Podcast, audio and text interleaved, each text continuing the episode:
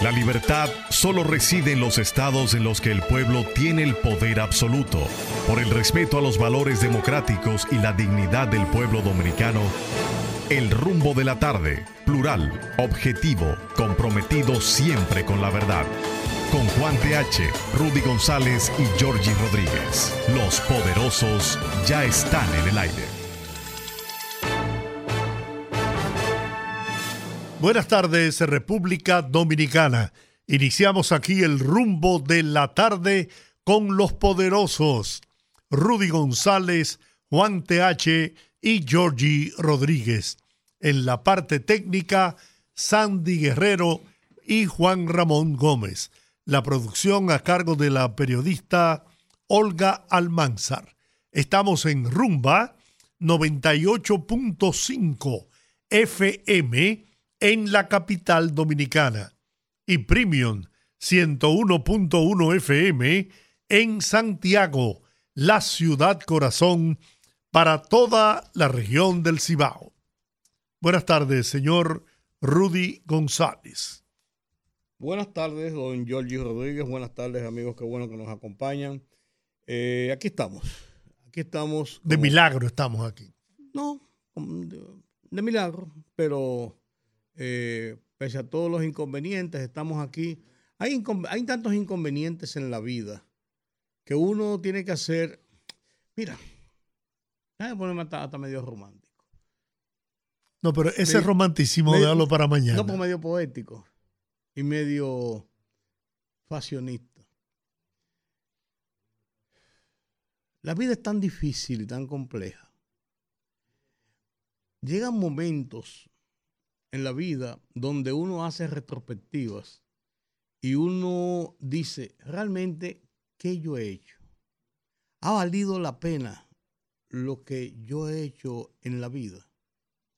Entonces uno comienza a encasillar y desencasillar la vida de cada uno. Y uno dice, yo he tratado de ser una persona dentro del esquema de la sociedad normal, sin mayores eh, estridencias, sin mayores pretensiones, sin mayores eh, conflictos para solucionar, para, para, vivir más o menos dentro de los esquemas de la vida. Entonces uno se pone a ver, uno dice, ¿por qué razón le pasan cosas a uno? Y eso a veces la gente que no es cristiano le dice a uno, pero ese no es el Dios que te quiere y que tanto tú quieres y que hace por ti. Y yo creo que sí, que ese es el Dios que uno quiere y que sabe lo que está haciendo con uno. A veces los, eh, las experiencias ayudan a levantar la cabeza. Sin embargo, uno vive en el día a día, en el día a día, y se va agobiando y se va agobiando y se va agobiando. El mundo se está complicando cada vez más, Georgie. Cada vez más. O sea, la vida se, comporta cada vez más difícil y más compleja.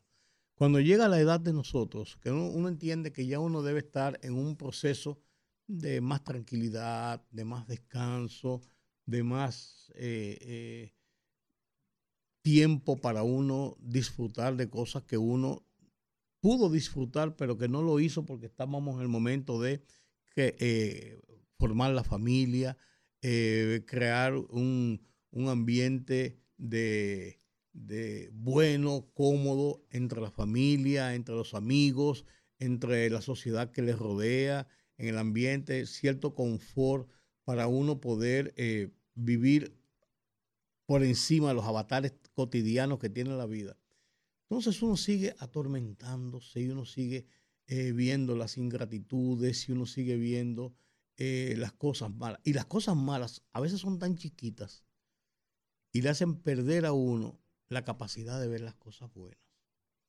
Eso que uno está sufriendo todos los días en los tapones, yo he tomado hasta la decisión, por suerte que mi oficina está cerca de mi casa, de no ir a ningún sitio en hacer nada me quedo en mi casa. Hoy en la mañana yo salí, simplemente hice una diligencia, fue un día de nómina, fui a mi oficina, firmé la nómina, hice un par de cosas eh, y a las 10 de la mañana estaba en mi casa. Y me quedé en mi casa, me puse a trabajar en mi casa, me puse a escribir, me puse a leer, me puse a hacer dos o tres cosas que tenía pendientes. Y dije, ¿por qué voy a salir y me voy a mortificar a que venga un motorista y tener que decirle cuatro cosas y tener que alterarme y molestarme? Y entonces uno va haciendo esa reflexión cotidiana y, señores, uno se da cuenta de que al final, al final, el que se fuñe, y escúcheme la palabra, el que se fuñe es uno. Yo quería decirlo con J, pero el que se fuñe es uno, finalmente. Y tú dirás, Georgie, ese no es el temperamento de uno, esa no es la forma de uno. Uno después, después de todo, uno está, bueno, uno está por encima de esas cosas, pero ¿qué va? Al final uno termina agobiándose y termina, termina viendo las ingratitudes, termina viendo las, las cosas pequeñas que no valen la pena, que no sirven, que no valen la pena, pero de todas maneras a uno lo laceran, porque uno no es así. Y eso del tráfico de todos los días, uno sale a la calle a buscarse un problema, a buscarse un problema. ¿Y quién es responsable de eso? Uno dice a veces, hasta uno mismo. Pero a veces hay que salir, a veces hay que enfrentar las cosas, y, pero en la medida en que uno puede darle de lado a las cosas, Georgie lo mejor es darle de lado. Y es una reflexión que yo vengo haciendo desde hace mucho tiempo. Desde antes de pasarme el episodio de salud que me pasó, eh, por razones de mi edad, por razones de ver mis hijos ya eh, crecer, de, mi familia muy consolidada, eh, mis hijos más grandes ya, hombres y mujeres con sus familias, y yo decía, pero los últimos años que me quedan, ¿cómo los voy a pasar? ¿Por qué tengo yo que pasarlo en, en, tormento y aguantando necedades y tonterías y cosas. Y después que me pasó el episodio, lo he reflexionado mucho. A veces se me va la guagua, porque uno tiene, un temperamento, tiene una cosa. Entonces, yo estoy tratando de evitar ese tipo de cosas. Y el tráfico, la gente en la calle todos los días, es una cosa terrible. Es una cosa terrible y, y o sea, la vida le, está, le provoca a uno y le juega malas jugadas. Y los otros días Juan me decía una cosa con mucha razón. Me la decía y yo lo, yo lo tomé de, ay, no me fuña Juan. Eh, lo tomé yo mismo. No te molestes. Tú no, tú no debes molestarte porque tú tienes un episodio que no te hace bien molestarte. No te va a pasar nada quizás, pero no te hace bien molestarte. Y entonces uno, pues uno en el día a día se le van poniendo eh, piedras en el camino.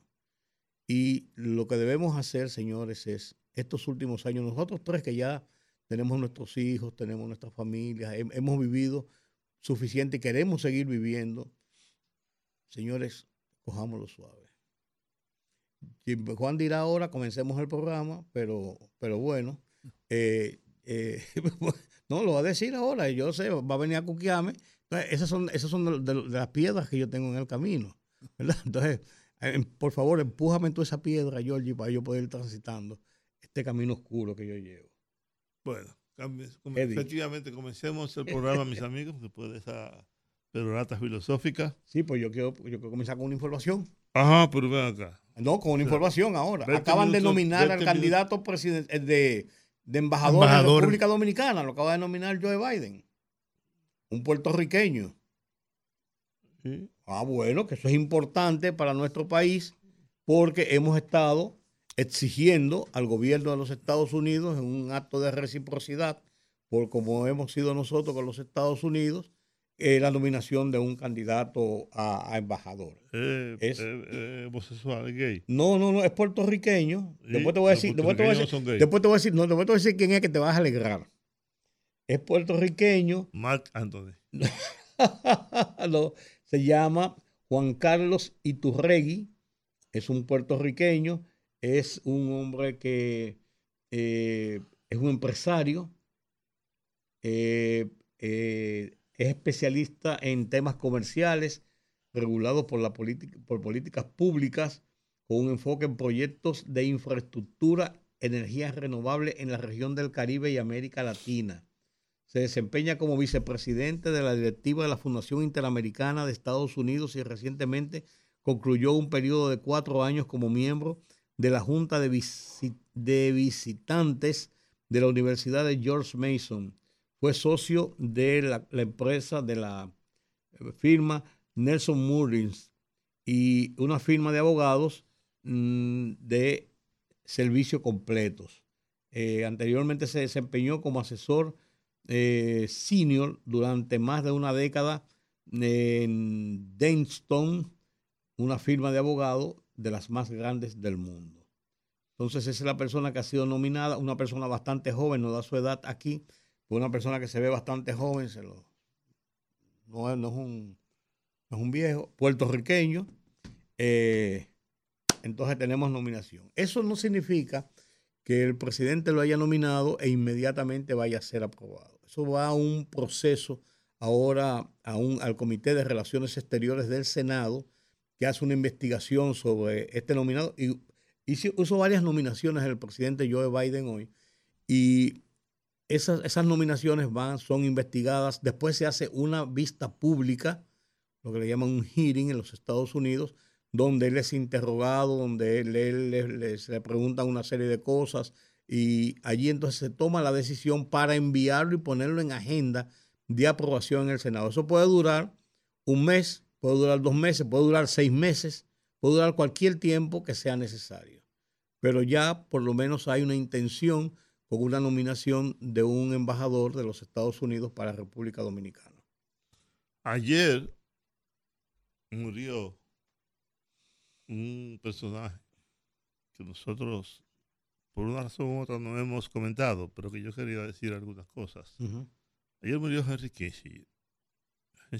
Henry Kissinger tenía más, más, poco más de 100 años de edad. En mayo lo cumplió. Proviene de una familia judía. él nació. Salió yendo. Él nació, sí, judío.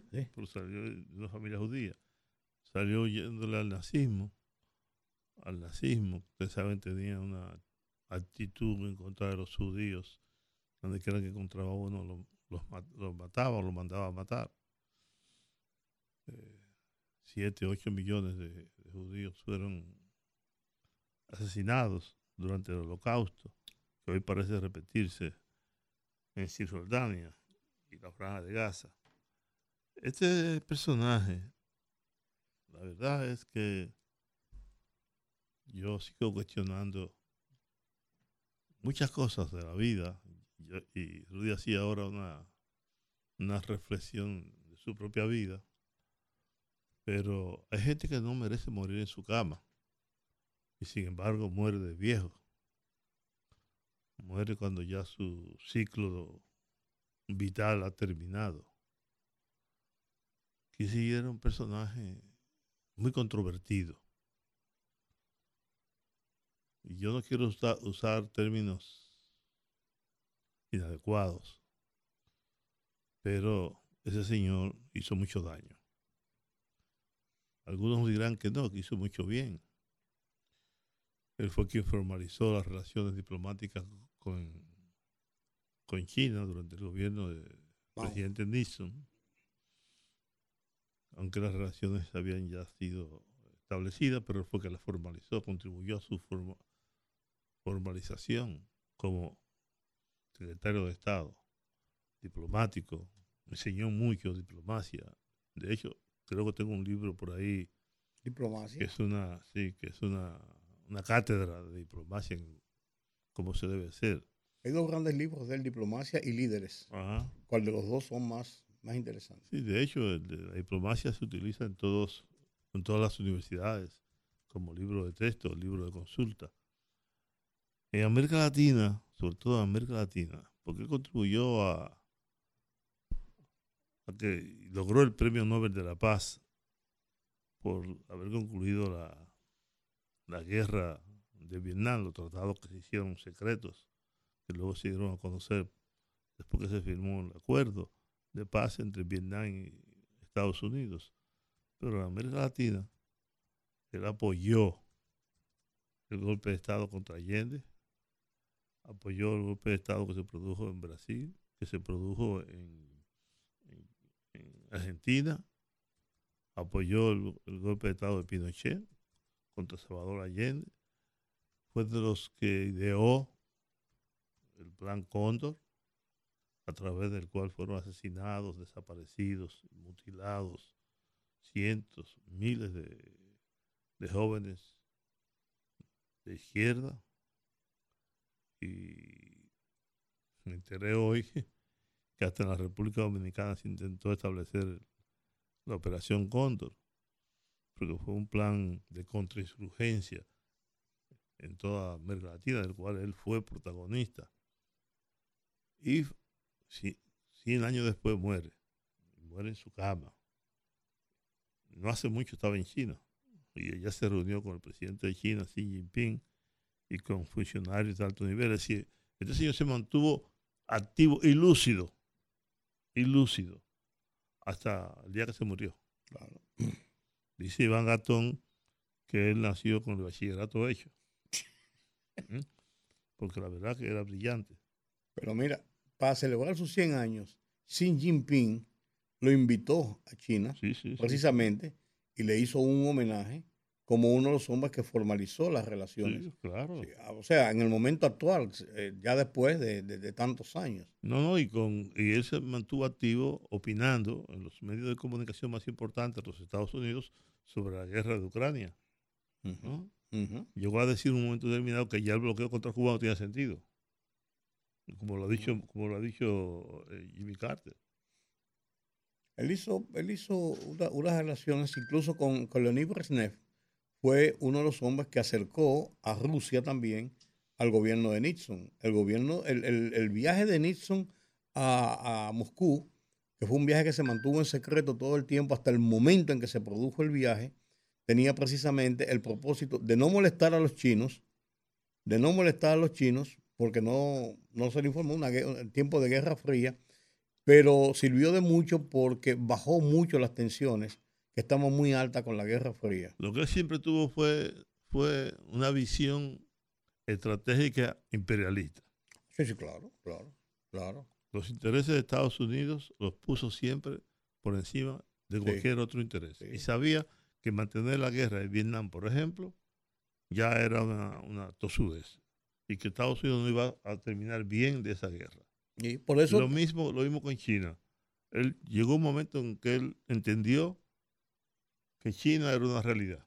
Claro, claro, una, realidad a la cual Estados Unidos no, podía, no podía ignorar.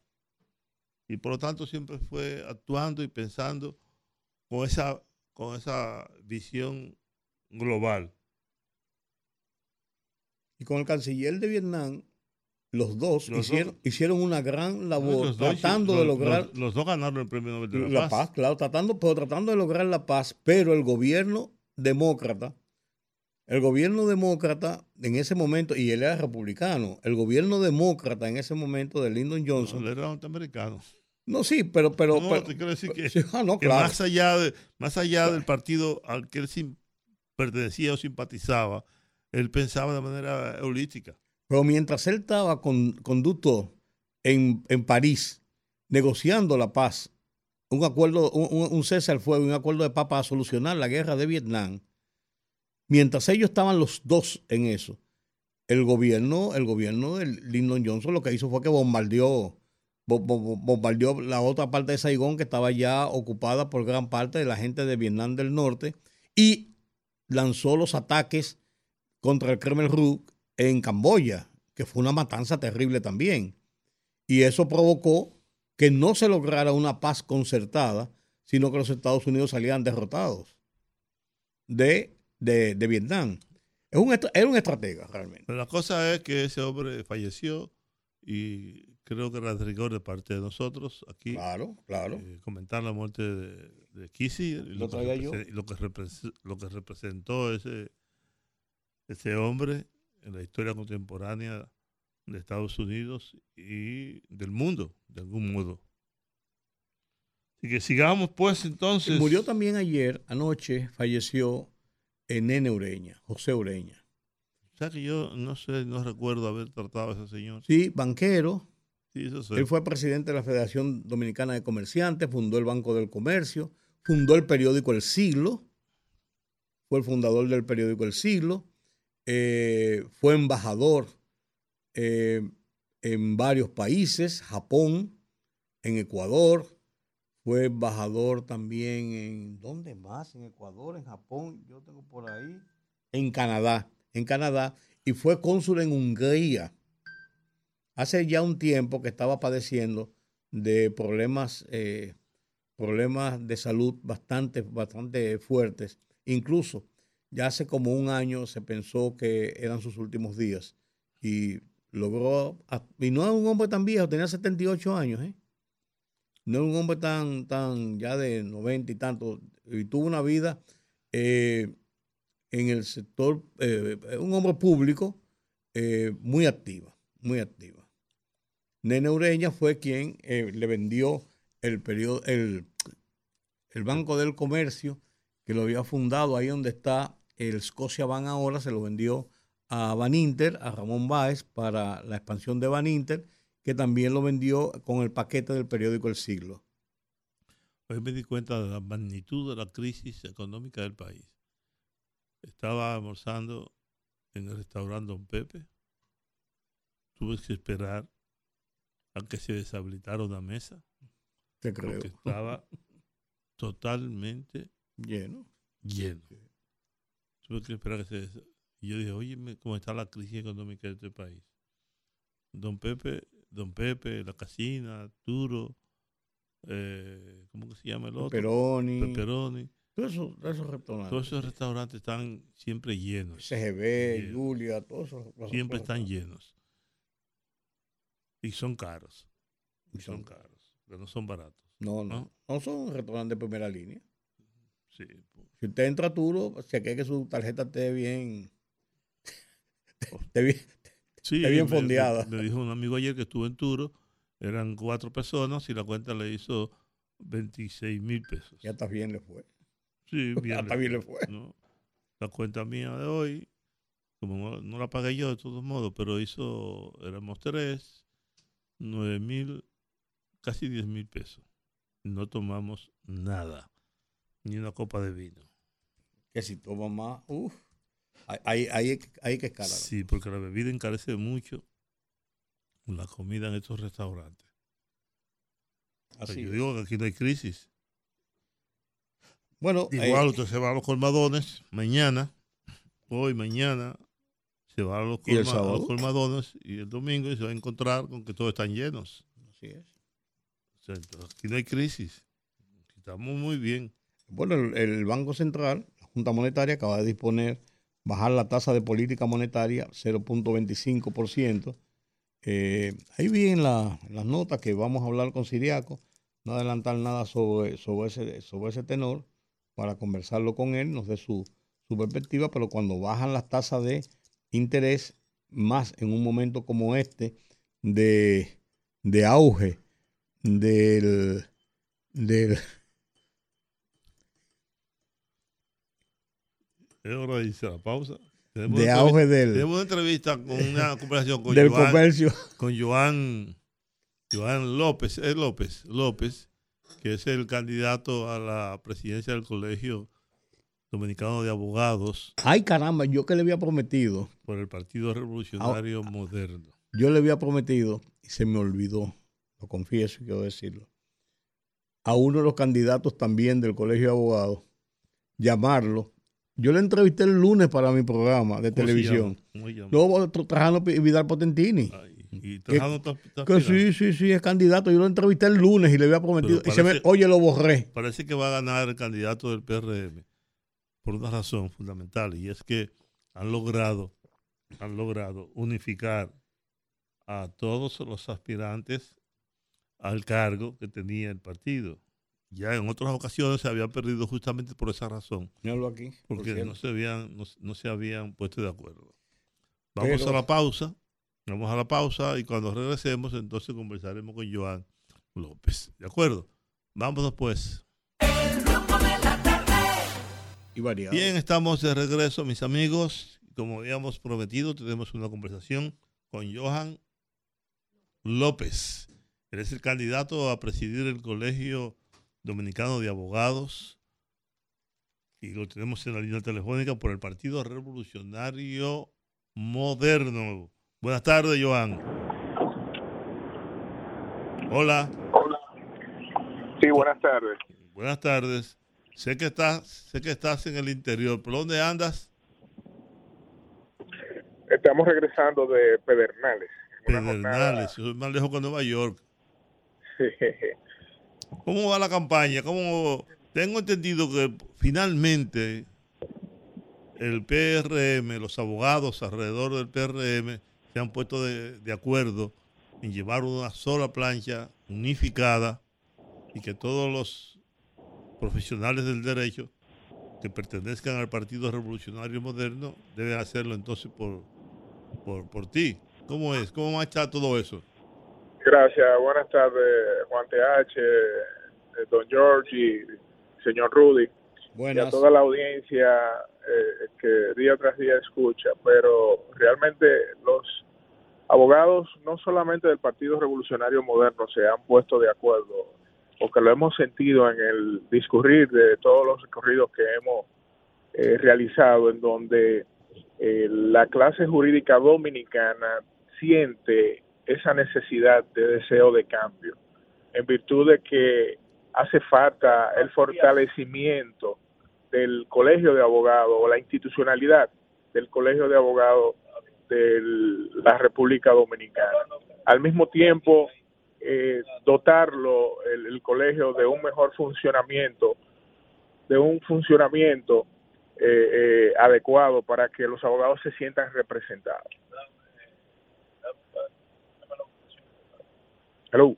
Sí, sí, estamos, estamos escuchando. Hello. Sí, te estamos oyendo. ¿Tú no has escuchado a nosotros? Sí, ahora sí, sí le escucho. Voy en, en la carretera. Ah, vas en la carretera. Bueno, párate a la derecha para que podamos Pero eh, básicamente, eh, mis estimados, nosotros vamos a, a, trabajar en unos pilares que van a hacer que el Colegio de Abogados de la República Dominicana eh, impacte y pueda tener eh, una repercusión positiva, no solamente en, la, en el ejercicio de la profesión del derecho, sino en todo el país. En ese sentido... ¿Cuándo son las elecciones, Johan? El sábado. Las elecciones serán el próximo sábado, si ya estamos a ley de horas, para que eh, el derecho democrático que tienen los abogados a elegir hay que estar eh, al quién día. les representará quién les representará en, el, en su gremio es el próximo sábado. Hay que estar al día. No no es necesario estar al día eh, para poder ejercer el derecho al voto y serán las votaciones de 8 de la mañana a 4 de la tarde en todos los palacios de justicias del país donde funciona la sede de los distritos judiciales en el Distrito Nacional será en Ciudad Nueva y la provincia Santo Domingo en, al lado, justo en la Escuela Paraguay. Una pregunta. ¿Qué cosas no, no marchan bien en el Colegio de Abogados de la República Dominicana que haya que cambiar, que haya que transformar? Yo diría que luego de la declaratoria Todo. de constitucionalidad con relación a la ley 9183, que fue en el año 2011 aproximadamente, 11, y que transitoriamente el Congreso Nacional eh, eh, de, eh, la dejó vigente hasta que el, el, el Congreso eh, emitiera una nueva ley en el 2019 es donde se emite la ley 319 y la misma eh, eh, apertura, una amalgama de servicios, de oportunidades, de un radio de acción en favor de los abogados y, y, abogadas del país. Y nosotros, más que verificar lo que no funciona, entendemos que el colegio debe, o los abogados del país deben empoderarse de su colegio de abogados, deben identificarse con las políticas que a favor de eh, desarrollarse a partir del 27 de diciembre, una vez nosotros como presidente. ¿Con qué apoyo te cuentas? Ya escuché a Juan que dijo que hay una unificación en torno a tu candidatura de los abogados que son o siguen al Partido Revolucionario Moderno, pero tú inmediatamente dijiste que habían otras fuerzas que te apoyaban. En ese sentido, en el pasado proceso del Colegio eh, de las elecciones del Colegio de Abogados, eh, participaron ocho candidatos. De los ocho candidatos, nosotros contamos con el apoyo de siete de esos ocho candidatos. Es decir, que la doctora Berria Soler, que participó en el proceso pasado, nos apoya. Eh, el gringo, Cristian Ceballos, Evaristi Jiménez, Joana Genao, eh, Joana Genao, así como eh, Radamés Garcés. Es decir, ellos constituyeron en el proceso pasado la más amplia votación, pues eh, la sumatoria de los resultados le generó un 65% de los votos. Más sin embargo, la minoría, con 5%, se posicionó como presidente del Colegio de Abogados porque no existió unidad, eh, coerción de los abogados que eh, participan del Partido Revolucionario Moderno o que de, nuestra organización política. Cuando quise decir al inicio de, la de nuestra intervención que no solamente con el Partido Revolucionario Moderno, es porque en cada visita a Palacio de Justicia del país, cada oficina corporativa, cada diferente espacio en donde pululan los abogados eh, de la República Dominicana, eh, nosotros hemos recibido o, hemos recibido aceptación eh, de lo que será el cambio que generaremos a partir de que nos juramentemos como nuevo presidente del Colegio de Abogados.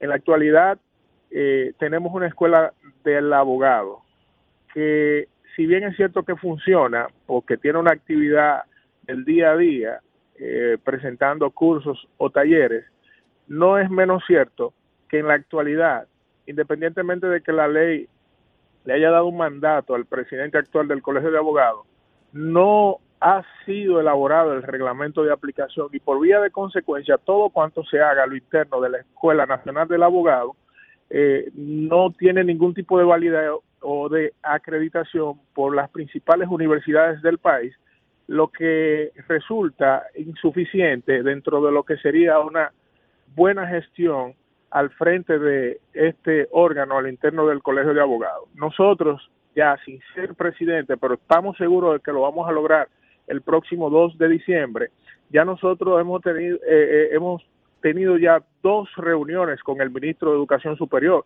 Franklin García Fermín, porque hace falta la habilitación del personal docente, la acreditación de la currícula a presentarle a los abogados, pero al mismo tiempo también la verificación y aceptación de la estructura organizacional a lo interno de la Escuela Nacional del Abogado, que en cuatro años de gestión no han podido ser presentadas a esta, al Ministerio de Educación Superior para que la escuela pueda contar con el aval del Estado Dominicano y al mismo tiempo los títulos que se puedan emitir a través de esta alta casa de estudio puedan ser reconocidos y que la calidad educativa que reciban los abogados sea de calidad y niveles de superioridad que le permitan conceptualizar en los tribunales. Bueno, Johan, desearte éxito entonces. Si, había si, si, una gente, si una gente como yo, que estaba buscando mi carnet, y no sé dónde lo tengo, no sé dónde lo, lo Tú no eres abogado.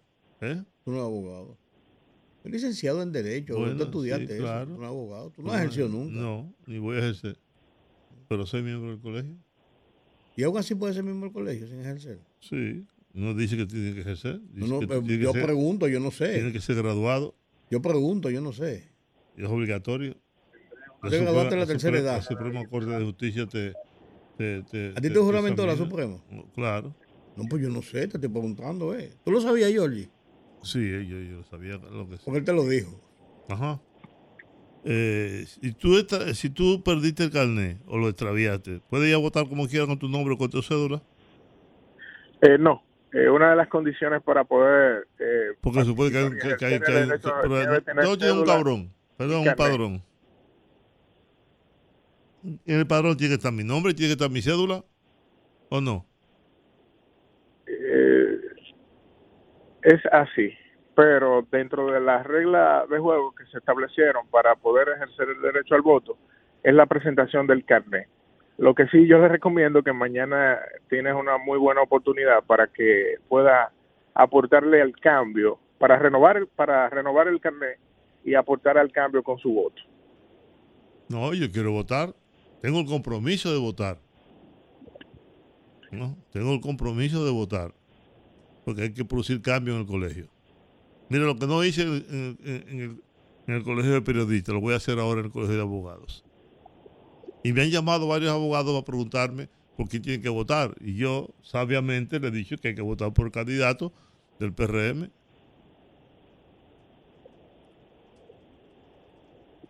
Hola. Sí. Bueno, pues suerte entonces el sábado. Gracias por el apoyo y la suerte. Está eh, echada.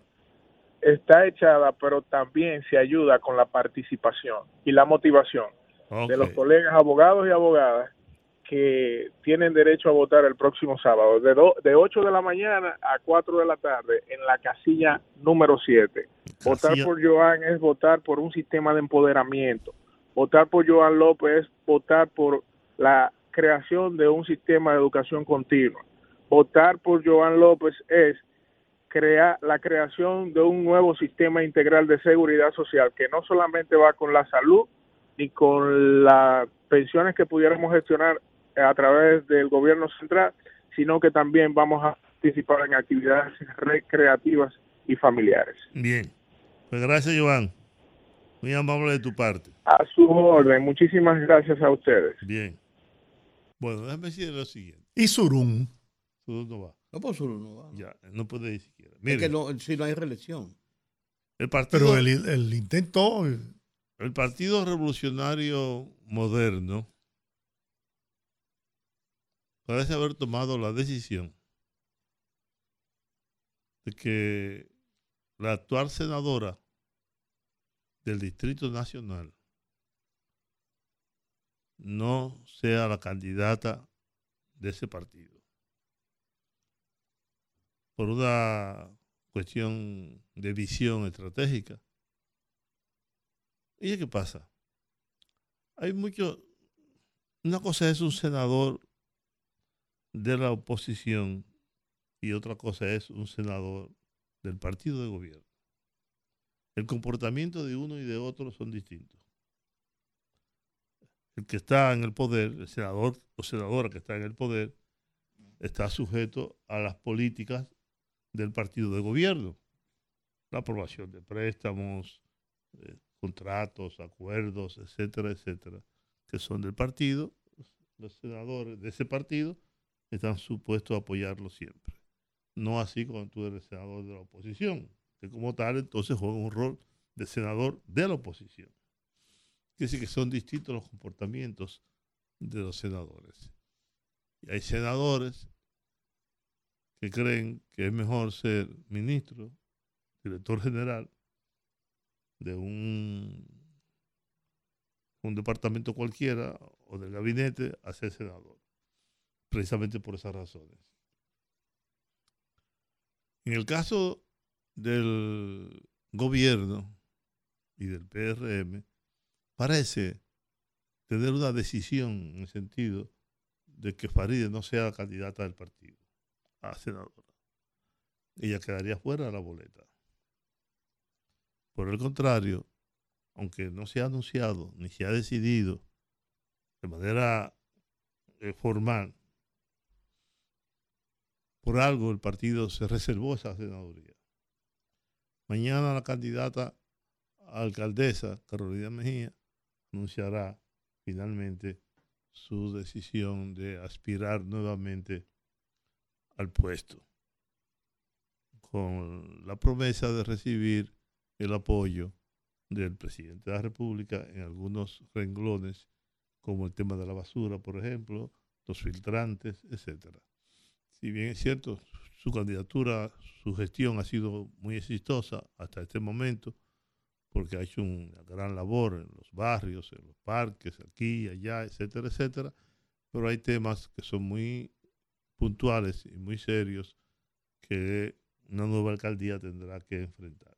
Y eso no lo puede hacer sin el apoyo del gobierno central, del presidente de la República, que era lo que ella estaba como solicitando, exigiendo que el presidente eh, se comprometiera con ella y con los municipios de la ciudad a contribuir a solucionar el tema del vertedero de Duquesa, por ejemplo.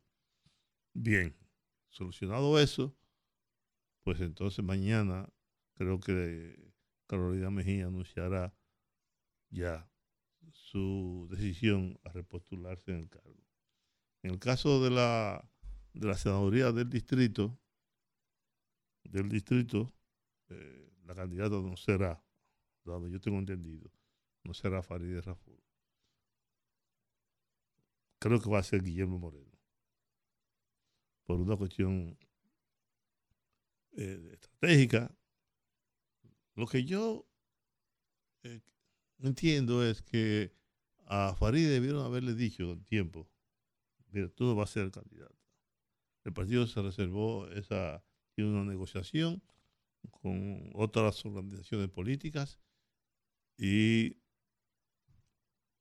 porque yo sí creo, como dice el señor que llamó ayer, que no importa quién sea el candidato, no importa quién sea el candidato a senador, el PRM va a ganar la senaduría. Porque los números así lo dicen. El partido tiene casi un 50%, un poquito más, en la capital. Sea quien sea el candidato, va a ganar el PRM en la senaduría de la capital. Eso es, eso es un hecho. Eso no está ni siquiera en discusión. Pero Farid no va a ser la candidata a senadora en la capital.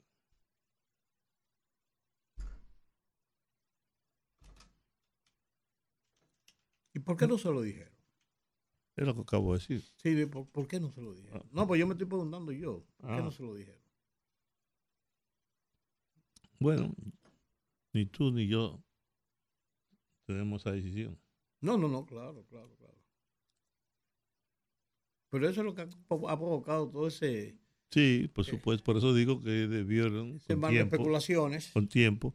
mira, yo tengo un caso parecido, que es el de Freddy Fernández en, en Moca. Eh, no, lo provincia Salcedo. en Salcedo. Hermanos Miramar. Salcedo. Ahí había un acuerdo que se estableció mucho antes de la, de la convención. Si había un acuerdo, entonces, eh, lógico que te digan, mira, Rudy, no participe. Nosotros nos hemos reservado esa, esa, esa senaduría, la tenemos negociada ya con fulano, con Giorgi Rodríguez, y por lo tanto lo mejor es que tú no aspires. No, pero yo tengo el derecho, sí, tú tienes derecho a aspirar. Pero también nosotros tenemos el derecho, como partido, como dirección del partido, en una política de alianza a reservarnos, de hecho la Junta Central Electoral nos autoriza a reservarnos hasta un 20%. De ese 20% hemos decidido que esa senaduría, aquella y a la otra, nosotros la reservamos. Una negociación. Es una negociación. ese derecho lo tienen todos los partidos políticos. Todos. Por igual. Bueno. Pero yo creo eso. Eh, la transparencia también tiene que expresarse con los propios compañeros del partido. Primero con ellos incluso. Miren, hemos hecho contacto con el periodista Paul Pimentel, director de comunicaciones de Inespre, para conversar con él y que le anuncie al país y le hable sobre las seis ferias de alimentos que se van a iniciar mañana viernes y el sábado a cargo del Instituto Nacional de Estabilización de Precios, INESPRE, como parte de un programa de Navidad que desarrolla el gobierno. Buenas tardes, Paul. Paul. Buenas. Buenas. Sí, ¿me escuchan? Sí. Muy buenas tardes, don Giorgi, Rudy y Juan TH. De verdad que muchísimas gracias por la oportunidad de, de participar en este espacio, sobre todo con esta gran audiencia que siempre tienen y que nos reportan. Efectivamente, estamos hablando de representación de la institución porque nuestro director está actualmente en un compromiso y si iniciamos mañana, de verdad que las ferias Navidad del Cambio, eh, iniciamos eh, mañana en Santo Domingo Este, en el sector Los Frailes, y nos va a honrar con su presencia la vicepresidenta de la República, Raquel Peña. Esto será viernes primero y sábado 2 de diciembre en el complejo deportivo María del Mar, en la calle central de Los Frailes Segundo. Es bueno destacar de que se hizo un primer evento en Asua, pero por respeto a las víctimas de las lluvias, eh, le pusimos otro nombre, le cambiamos el nombre a un gran mercado de productores. Más de 22 mil personas pudieron asistir y, beneficiarse con los precios porque como pasó este fenómeno natural, eh, eliminamos todo lo que era ya concursos y todo lo que era festivo y simplemente hicimos una venta de alimentos con la solemnidad que debe de tener por respeto a las víctimas de las recientes lluvias. ¿Y por qué ese nombre de Navidad para el, de, eh, Navidad para el Cambio? Navidad del Cambio, porque eh, gracias a Dios y a la presidencia de la República, eh, el INESPRE es parte de todo el cambio que está viviendo la República Dominicana actualmente y es un nombre que fue colocado en coordinación con la presidencia de la República. Es bueno que sepan de que la Navidad del Cambio forma parte de todos los programas especiales que tiene el gobierno dominicano a través de la brisita navideña. Tiene entrega de bonos, como ustedes han visto en los comerciales, eh, también entrega de raciones alimenticias a través del plan social de la presidencia, eh, mercados del INESPRE, seis grandes mercados. Ya iniciamos en Asua, mañana estaremos en Santo Domingo Este y de verdad que ha sido un cambio para la población también por los bajos precios y la transformación que ha tenido la institución con la gestión encabezada por el ingeniero Iván Hernández Guzmán. Es bueno que sepan que estaremos en, en San Cristóbal también el viernes 8 y sábado 9 de diciembre en el estadio Temístocles Mets, que este queda ahí mismo a la entrada de San Cristóbal, en la calle Pedro Ayala. También estaremos en Santiago de los Caballeros el viernes 15 y sábado 16 de diciembre en el Parque Central, antiguo Aeropuerto del Cibao en Santo Domingo, señores. Antes de Nochebuena estaremos aquí el jueves 21, viernes 22 y sábado 23 de diciembre en la Feria Ganadera. De verdad que cada vez que vamos a la Feria Ganadera tenemos un gran apoyo, una gran acogida de, de la población y si se dan cuenta en Santo Domingo será por tres días por ser el Distrito Nacional. Entonces culminamos en Los Alcarrizos el viernes 29 y sábado 30 de diciembre en el Play de la Vaca. Esto es después de la iglesia de los mormones en Los Alcarrizos. Entonces aquí tenemos zona este, zona sur y toda un poquito de cada zona. Dime una cosa, en estos eventos, ¿a, qué tendrán acceso los, los visitantes? ¿Qué podrán conseguir? ¿Qué ahorro les representará el adquirir los productos que ahí se van a, vender. De verdad que invitamos a toda la población y a toda la audiencia de que participen en estos grandes mercados. Lo primero que tenemos es transporte gratis de la onza. Tenemos una ruta ya publicada en las redes, arroba RD, que va a pasar por la zona de Villa Duarte, por la Charles de Gol, y dice todos los puntos donde se va a parar hasta llegar allá. También tendrán alimentos gratis por parte de los comedores económicos y más de 70 productos de la canasta básica con un ahorro entre un 30, 40 y hasta 50% menos que en el mercado local.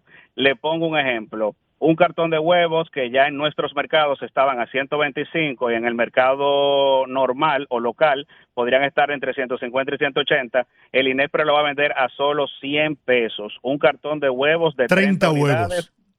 30, exacto, a 100 pesos.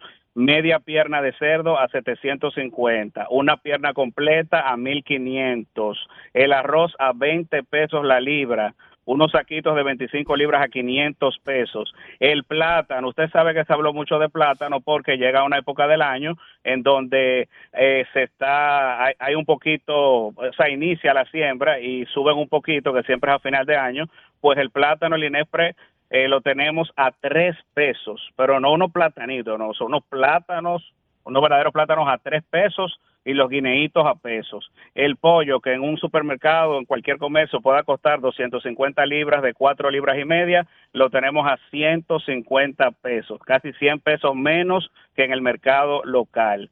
Por lo cual entiendo que, y así muchísimos precios, y consideramos que, la población debe de aprovechar todo esto por disposición de la presidencia de la República y eh, del, del presidente que instruyó al director Iván Hernández Guzmán a que no falte comida barata en la mesa de los dominicanos. Bueno, esa es una buena noticia, ¿no? Principalmente para la gente de, menos recursos, aunque la clase media también eh, se beneficia porque yo, yo soy uno que va a la feria de ganadera a, comprar los, los víveres y las y, muchos productos que ahí se venden. Y si se va a conseguir ahora ese precio, pues es una buena oportunidad, una buena oferta. Así que invitar al pueblo dominicano. Así mismo, don Giorgi, es bueno que sepan que es de 9 de la mañana a 6 de la tarde, va a haber concursos, eh, actividades artísticas, hacemos rifas, o sea, también hay un ambiente de feria, de entretenimiento, y si a usted le gusta ir a la feria ganadera, lo esperamos el 21, 22 y 23 de diciembre eh, en el pabellón 2 de la Feria Ganadera, que ahí estaremos con muchísimo gusto. Y les repito, Asua ya pasó 24 y 25, todo un éxito. Ahora, a partir de mañana, Santo Domingo Este, el día primero y segundo de diciembre. Luego San Cristóbal, el 8 y el 9.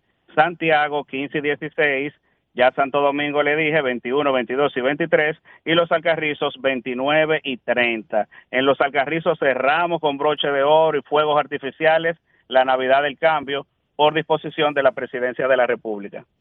Muy bien, Paul, muchas gracias y aprovecho esta, esta oportunidad para reconocer el excelente trabajo que al frente del INESPRE realiza el ingeniero Iván Hernández Guzmán, nieto del expresidente de la República, don Antonio Guzmán Fernández un joven que les confieso a mí en lo personal me ha sorprendido su capacidad, su entrega y la pasión que le pone a lo que está haciendo en beneficio del pueblo dominicano desde Inespre.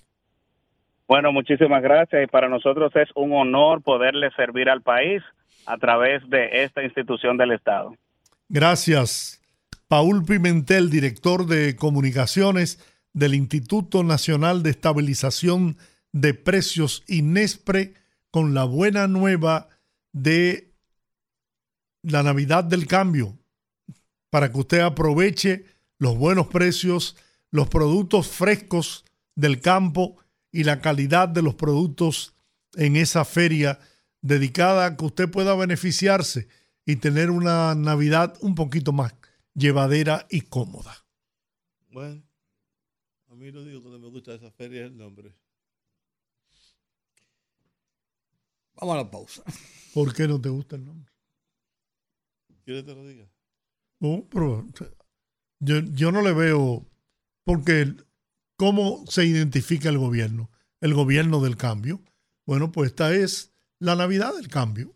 Eh, ese nombre hubiera estado bien para el Partido Revolucionario Moderno el Partido Revolucionario auspicia la Navidad del Cambio, no el gobierno, porque esos, son, esos no son recursos, son recursos públicos.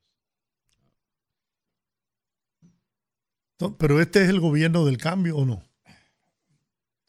No, una pregunta solamente. Como eslogan, sí. y entonces. Un eslogan político partidario de un candidato? Yo creo que, no sé, es, una opinión de ustedes, yo la respeto. De ustedes, no mía. No, porque Rudy preguntó también. No, yo no he dicho nada. Ah. No, yo le pregunté que por qué se llamaba y él contestó. Yo no, ya yo no he dicho más nada, ¿no? no yo, yo creo que. Ahora yo me, yo, yo creo eso que. Yo creo eso. Yo, eh, yo no, yo pienso que eso no tiene ningún significado porque realmente el país está transitando por una política de cambios, de transformación, y ahí no está diciendo vota por Abinader ni... El año pasado Pero como tú dijiste ayer... el año pasado se llamó así. ¿Y cómo se llamó? Vamos al cambio. Ah, pero vamos al cambio. Sí, el rumbo de la tarde. Bueno, contrataciones públicas ha identificado nuevas ilegalidades en el proceso de licitación del Intran.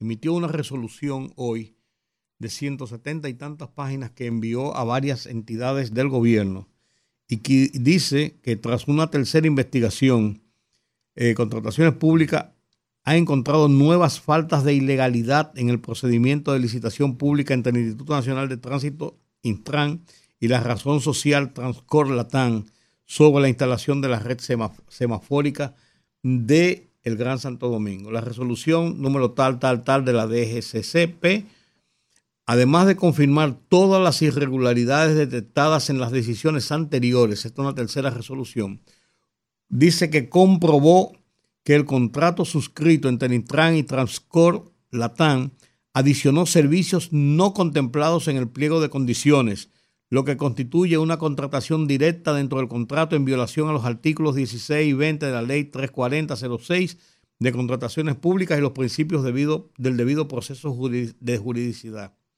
En consecuencia, dice un párrafo y está encomillado, es nula de pleno derecho la contratación directa realizada por el Intran con la razón Transcor en cuanto a la prestación de servicios de recaudación de 305 controladores existentes en distintas intersecciones a nivel nacional, lo cual no fue estipulado en el pliego de condiciones. O sea, no estaba en el pliego de condiciones y se lo adicionaron.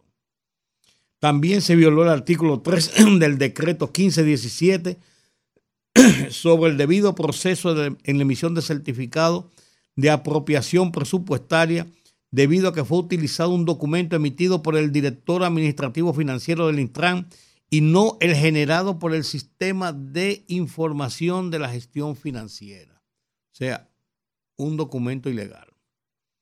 Además de que el monto de la adjudicación y del contrato supera por 117.350.900 pesos el apropiado para la contratación, comprometiendo así los recursos del Estado más allá de lo que estaba estipulado.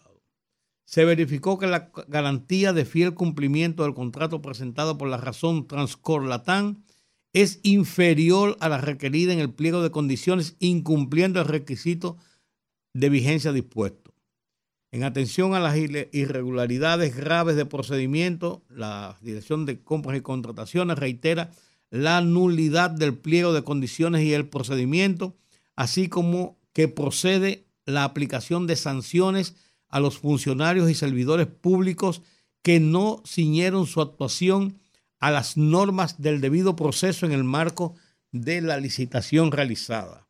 La resolución fue remitida a la Contraloría General de la República y a la Unidad Antifraude, a la Cámara de Cuentas, a la Comisión Nacional de Defensa de Competencia por competencia, a la Dirección General de Impuestos Internos, DGI, al Ministerio de Obras Públicas, a la Procuraduría Especializada de Corrupción contra la Corrupción, PETCA, al Ministerio de la Presidencia, a la Unidad de Análisis Financiero, a la Dirección de Ética e Integridad Gubernamental para que se realicen investigaciones adicionales pertinentes respecto a los hallazgos relacionados con emisión de facturas y sus comprobantes fiscales, emisión de línea de crédito aparentemente regular, conflicto de intereses, comportamientos éticos de los servidores públicos, prácticas anticompetitivas, entre otras cuestiones que pueden desprenderse de la investigación realizada por la Dirección de Compras y Contratación. Es decir, a partir de eso que tú estás leyendo,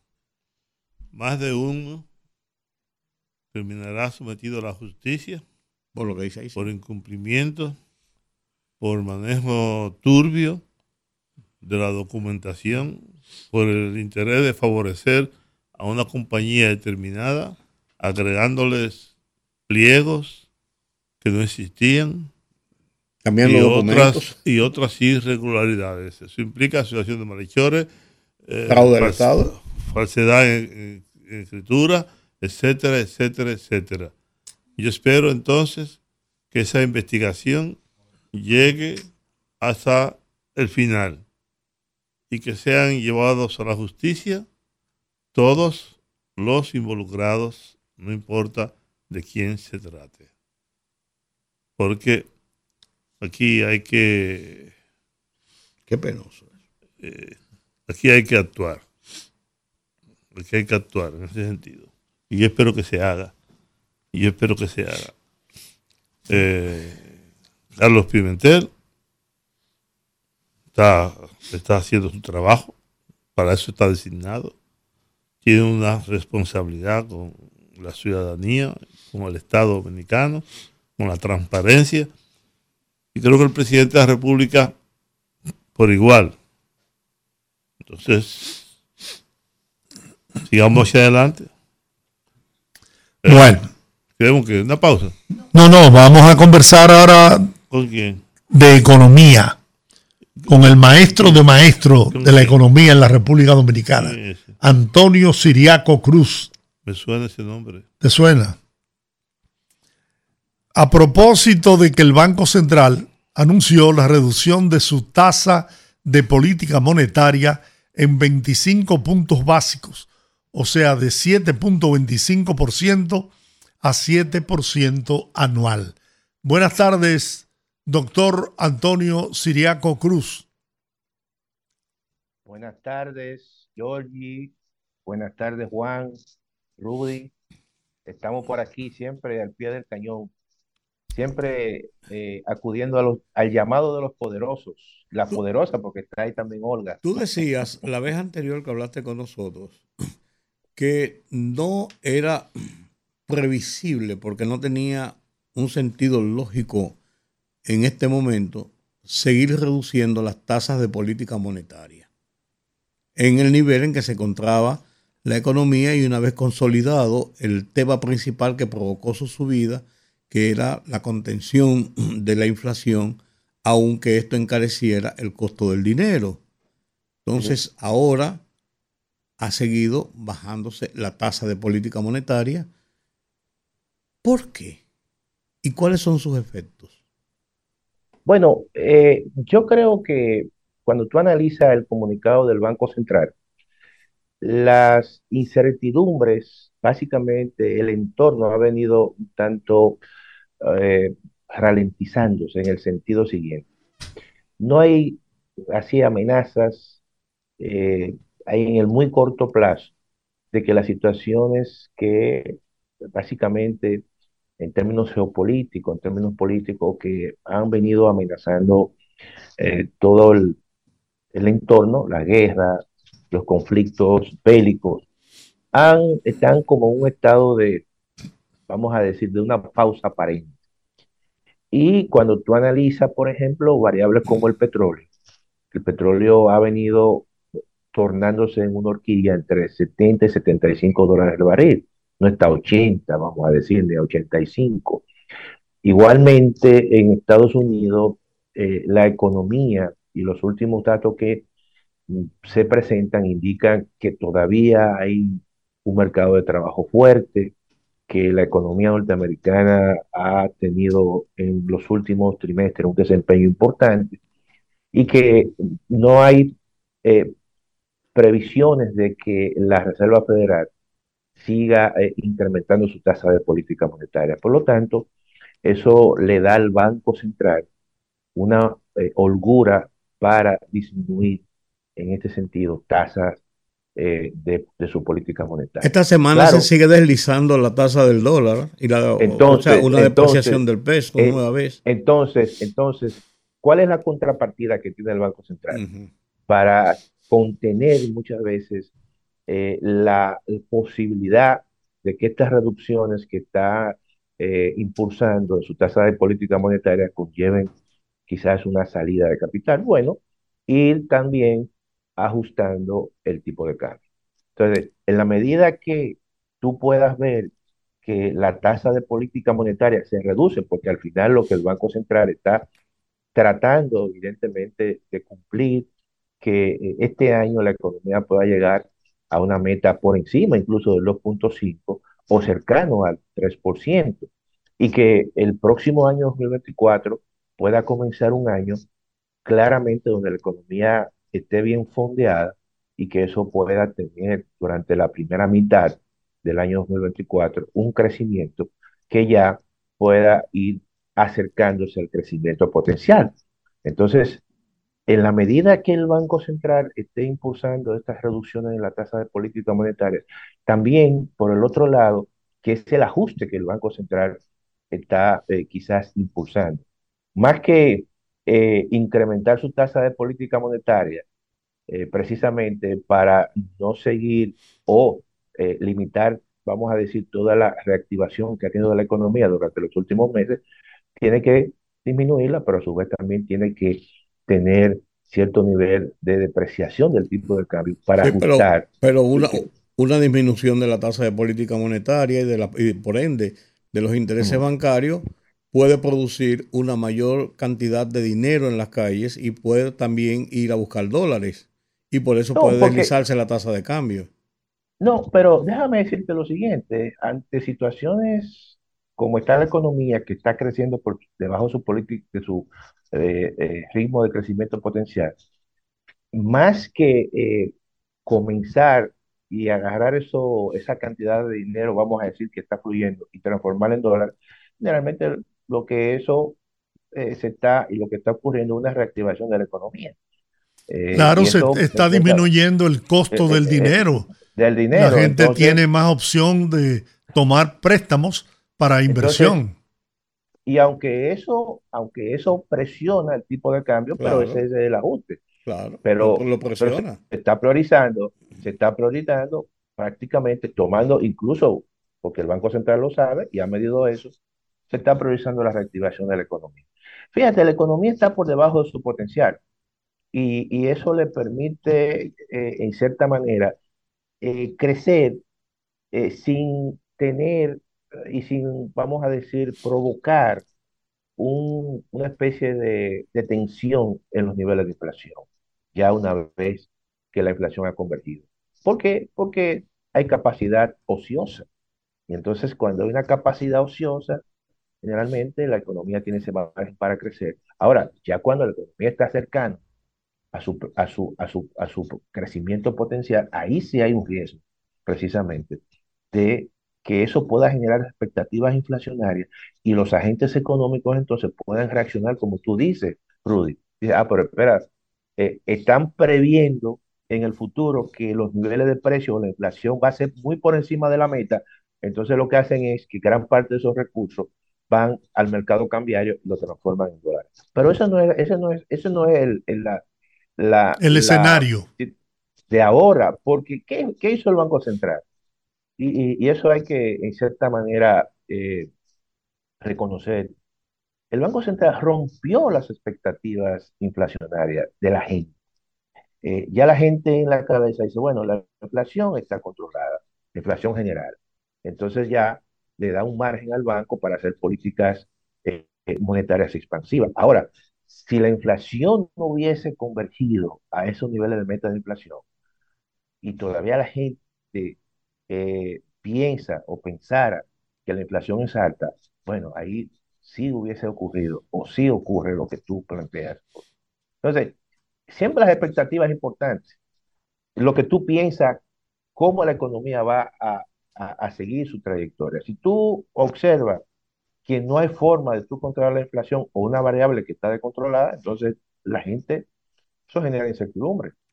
Y esto va a ayudar, esto va a ayudar a aumentar la, la, la meta que se tiene o llegar a la meta que se tiene por en lo alrededor del 3% del crecimiento de la economía? No, yo, Porque no parece. creo que no. No, no, yo creo que no. Eh. Yo lo que creo que el Banco Central está tratando de ver lo más que pueda crecer la economía. Yo creo que la economía puede llegar como mucho al 2.6, 2.7, que no es el 3% de meta. Ahora, lo que sí el banco está apostando y es lo que yo estoy percibiendo, es oxigenar la economía, darle mucha liquidez para que el próximo año, la primera mitad, pueda la economía ir a alcanzar, si se mantienen las condiciones externas, pueda ir alcanzando su eh, nivel de crecimiento potencial. Fíjate que el Banco Central ha colocado alrededor de 185 mil millones. 25 mil millones más esta semana. Y más esta semana. Y entonces de esos 185 mil, se han desembolsado ya más de 158 mil millones, 150 mil millones. Es decir, que le está dando mucha liquidez a determinados sectores como un mecanismo de que ya con lo que ha ocurrido en noviembre, porque no tenemos el dato de noviembre, y lo que va a ocurrir con el tema del doble sueldo, que ya el gobierno lo anunció, estamos hablando de 27 mil millones de pesos, pero si tú le sumas... Eso se extrapola, eso se extrapola a 80 mil millones de pesos más o menos. Claro, 84 mil millones de pesos entre lo que el gobierno va a pagar en sueldos y salarios y lo que va a pagar el sector privado, y también incluyendo las, instituciones descentralizadas y autónomas. De manera que todo eso le va a dar eh, cierto impulso a la economía para que el próximo año, si se mantienen las condiciones, o claramente se pueda alcanzar eh, un nivel cercano al, crecimiento potencial. Eso, eso ya el mismo, las mismas proyecciones del Fondo Monetario Internacional indican eso. Cuando uno observa el, informe del fondo sobre la, economía dominicana y centroamericana, indica obviamente de esa proyección. Un informe, un informe que mantiene la, la, atención al gobierno del tema del endeudamiento. Y ahora mismo hay, hay, ahora mismo hay como dos mil millones de pesos, de dólares en, en el Congreso Nacional también, el Senado, aprobado ya por la Cámara de Diputados. El tema, el tema, Rudy, del endeudamiento es un tema que estará pendiente en la economía dominicana. Y, cuando tú analizas el presupuesto nacional, encuentras que el peso de los eh, intereses en el presupuesto es muy alto. Muy alto. Eh, y, eso le... Eso le 23%, 23 del presupuesto. Del presupuesto. Una cuarta, parte, una cuarta parte del presupuesto para pagar intereses. O sea, todo lo que es el, básicamente las necesidades de financiamiento. Es decir, eh, cuando hablamos de necesidad de financiamiento, de lo que estamos refiriendo no es al déficit, que hay que buscar recursos, y al dinero de intereses de deudas anteriores. Entonces, eso genera toda una necesidad de financiamiento que representa prácticamente el 33% del presupuesto. Además, eh, es una carga grande porque el gobierno tiene ingresos eh, tributarios que son limitados y cuando tú observas ante un gasto, por ejemplo, eh, que es muy rígido, porque tú tienes una nómina, por ejemplo, de, maestros, de médicos, de militares, que se lleva más del 65% de, de la carga de, gasto, ¿no? Entonces no es tan fácil. Y eso le quita entonces capacidad a eh, los gobiernos, el gobierno para hacer políticas públicas. Eso pinta. eso, obliga, eso obliga a una reforma tributaria. es lo que yo digo, eso pinta pasó las elecciones y vino una reforma. Porque es que no hay otra salida. Además de eso, la oposición eh, se empecina en querer cerrarle el paso al gobierno. De ahí las críticas ácidas contra el, acuerdo a que el gobierno llegó con Aerodón en cuanto al manejo y administración del aeropuerto, de seis aeropuertos del país, en donde incluso le plantea la posibilidad de lograr 750 millones de dólares frescos sin tener que tomar préstamos. Pero... Mira, el, acuerdo de Aerodón, yo escribí un artículo y, déjame decirte lo siguiente. Mira, yo creo que en los acuerdos, en la medida que eh, el gobierno tenga una capacidad de negociar o en el caso del Congreso, de eh, ver, por ejemplo, que la participación del Estado sea mayor. Por ejemplo, ahí se habla de que la participación del Estado en este acuerdo o en este contrato con respecto al anterior es, es eh, prácticamente un 20%. Eso es una, un, punto importante y yo creo que hay que mantenerlo y si puede ser un 25 mucho mejor.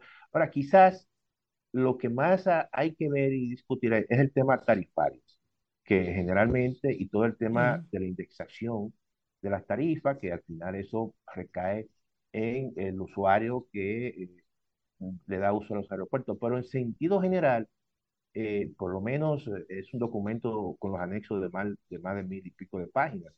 De manera que lo, lo, lo que los gobiernos tienen que tratar de, de, mejorar la participación del Estado, de que, eh, o sea, cuando tú analizas el, contrato anterior versus el, el, presente, hay una diferencia importante con respecto a los recursos que el Estado puede recibir.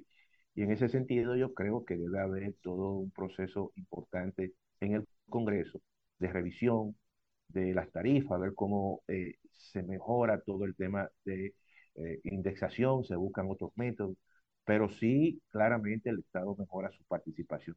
¿Qué es lo más, qué lo más importante? Cuando uno analiza los contratos tradicionales que el Estado dominicano con empresas mineras, no quiero mencionar nombres, eh, todo eso eh, ha habido un proceso importante de mejora. O sea, desde un 3%, 97,3 a un 51. Creo que hay una diferencia importante, ¿no? Y, en la medida que eh, el Estado Dominicano pueda seguir teniendo una participación relevante en, muchos de los contratos, hay que tomar, yo creo que es importante esa parte. Ahora, los aeropuertos hay que mejorar. Y eso es un elemento importante. Mira, los aeropuertos, la República Dominicana, eh, cada vez más va a recibir más turistas. Y ya no se puede hablar de 10 millones. La República Dominicana tiene que ir pensando en 15 millones de turistas. Y, no es posible tú tener eh, un aeropuerto, no sé, como el de las Américas, que no tenga una ampliación, por ejemplo, de terminales, ¿no?